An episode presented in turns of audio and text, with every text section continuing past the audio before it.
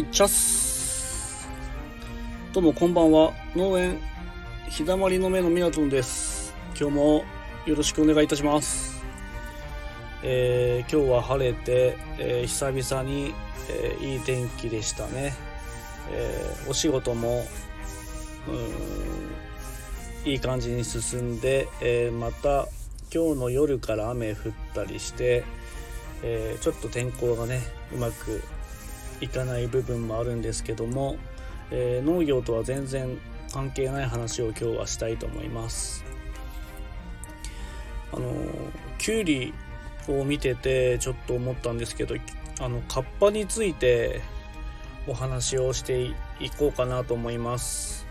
あの聞いてる方あのカッパって実在すると思いますか？カッパ、えー、まあ、日本から古くから伝わる、えー、妖怪なんですけど、えー、妖怪というよりこの未確認生物なのかどうなのかっていうところもまた面白いところなのかなというふうに思っております。あのまあ、都市伝説が好きなので、えー、ちょっと不思議な話を今日はしていきたいと思うんですけども、カッパ調べてみるとなんかいろんな、うん、説もあったりして一般的には架空の生物妖怪としてあの扱われているんですけども、うんと、実際に古くから日本のあちこちで目撃量目撃例も多いと言われてるんですね。で体長は1メートルから2メートルぐらいでまあ、顔は虎かカエルに似ているがくちばしがあるですけどあの多分皆さんあのカッパって想像すると大体こういう感じだなっていうのがもうすぐ出てくると思うんですよね。それぐらいカッパって結構広まってる印象として広まってると思います。であの皮膚はヌルヌルしてて背中と腹部に亀の甲羅が 甲羅のようなものがついてると。えー、あのー、おっかないっすよね、結構。おっかない。おっかないって新潟弁なのかな。怖いことをおっかないって言ったりしますか？その辺はちょっと新潟に、ほとんど新潟に住んでるんでよくわからないんですけど、おっかないんすよ、これ。見た目もちょっとね怖いし夜あの一人でいる時に見たらかなり怖いと思います。あの幽霊とかよりももしかしたら怖いのかなって感じがしますね。で妖怪らしい、えー、特徴もあったりしてあの頭頂部ですね。頭の上に皿があってでこれが濡れてる間は怪力なのに乾いてしまったら無力になってしまうらしいです。これもなんか聞いたことありますよね。あのカッパの頭が濡れてるとすごい調子いいんだけどもうカラッカラに乾いてしまうともう全然力がなくてここもあのカッパの可愛らしいところだなって風に思ってます。であとおそらく知能があって人間を襲うこともあれば助けることもあるということでそれとあときゅうりを好んで食してさらに相撲をするのが大好きだと言います、まあ、きゅうりこれが一番カッパの大好物って知られてるんで、えー、現に寿司でもカッパ巻きっていうぐらいきゅうりの、えー、巻物をえー、カッパ巻きって言ったりするぐらい、えー、もう子供でも知ってる、えー、カッパさんです。相撲をするのが好きだっていうのはちょっとびっくりしましたね。あのどう見てもあの相撲の体型じゃないっすよね。あのカッパって結構ガリガリなイメージがあるんで、えー、まあガリガリで相撲するってことはどちらかというとあの寺尾とか舞の海とかそういうタイプですね。どちらかというと。そういうタイプだと思います。でカッパの伝説。これ実際あの見てみると中国から日本へ来たそうです。でこれ妖怪から神の使いへって書いてあるんですけどあの日本の初期にはすでに科博という名で記載されているカッパは中国からやってきたという伝説があるそうです。でこれは唐の時代にえー、まあ、618年から907年を唐の時代と言いますがもともとカッパの一族は黄河の上流に住んでいたそうです。である日移住を決意した彼らは黄河を下って日本海に出て九州の大河これ九馬川っていうんですかね、えー、琉球の九に待ってあのー、なんつうんですかね。ちょっとわかんないです。九馬川にしときましょう。九馬川に住み着くようになってそれから日本でカッパの一族は大いに繁栄してその数は1万近くにも増えたそうです。カッパが1万近くにも増えたそうです。しかし人間へのいたずらが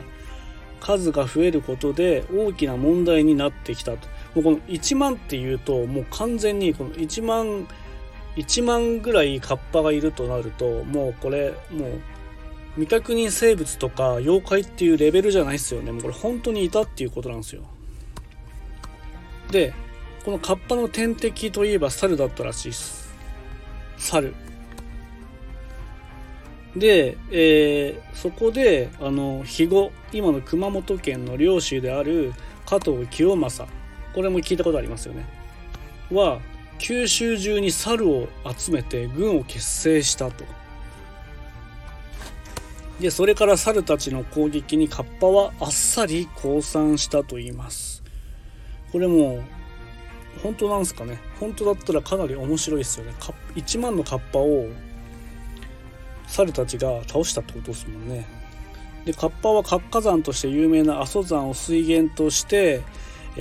筑後川筑後川に移り住んでそのうちに、えー、水天宮の使いになったと言います。で、えー、ここからねちょっと、えー、ざっくり言っていきます。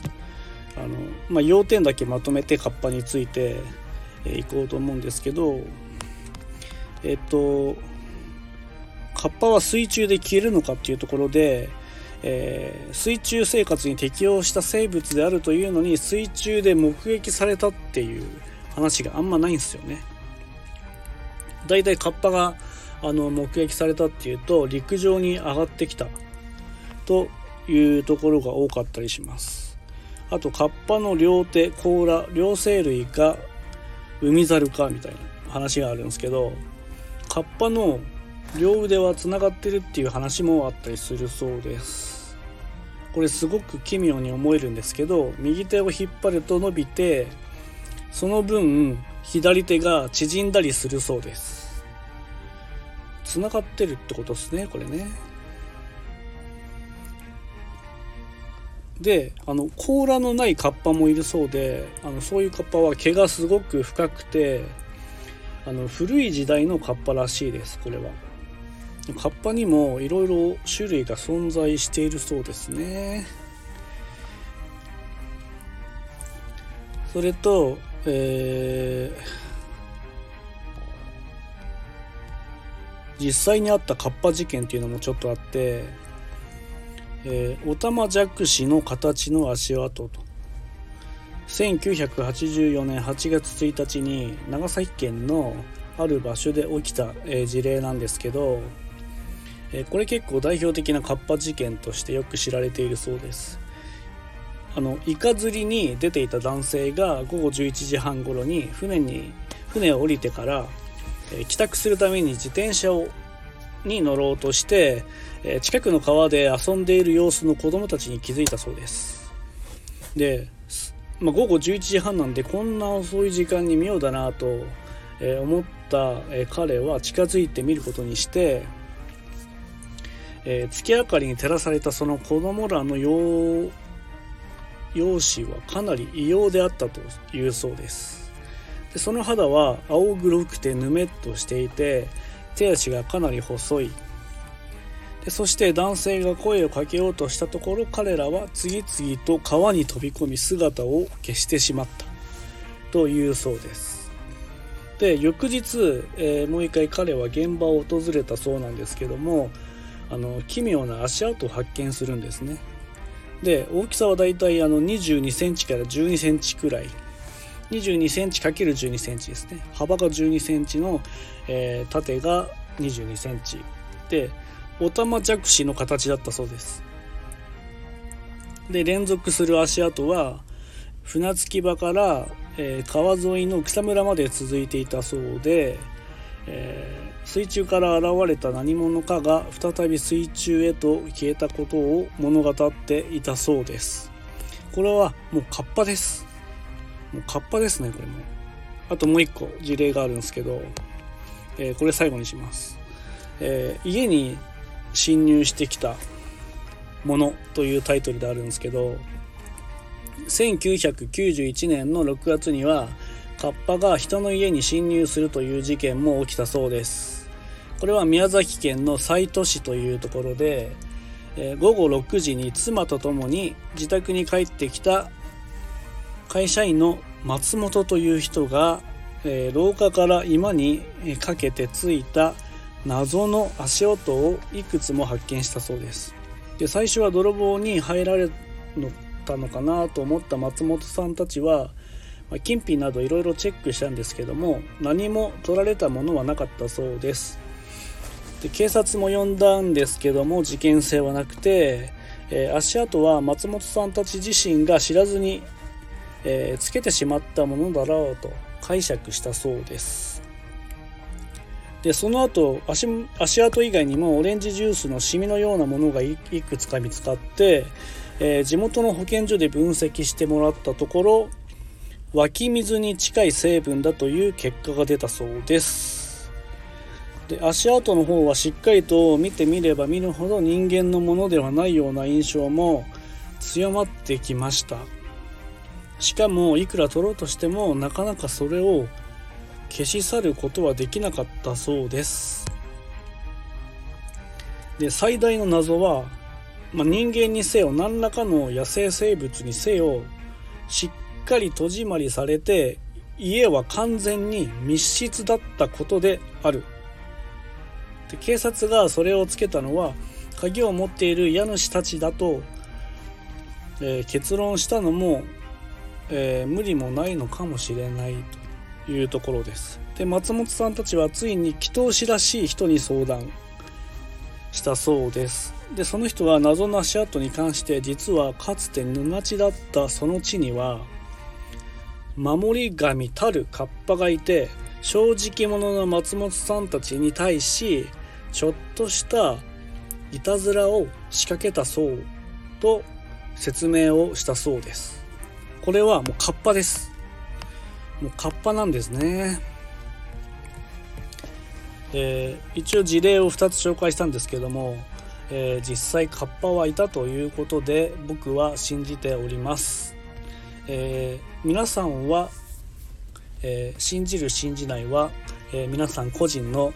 え見解だと思うんですけども僕はカッパはいたと思います、えまあ、あくまで、えー、これは都市伝説的なものにはなってるんですけども、えー、まあ、こういう話を、えこれからまたちょこちょこと、え農業の話の間にも入れていきたいなというふうに思います。はい。今日はこの辺で話を終わりたいと思います、え最後まで聞いていただいてありがとうございました、えー、プロフィール欄からインスタグラムとかツイッターもやってますんでよろしければ覗いていただければなと思います。またあのこのスタイフでもあの何かレターとかで、えー、まあ、ツイッターやインスタグラムとかからでもいいんですけど何かあの話してほしいテーマとか、えー、質問があれば、えー、ぜひどしどし送っていただきたいと思います。何でも結構です。はいありがとうございました。えー、今日はいい夜を過ごしてください。さようなら。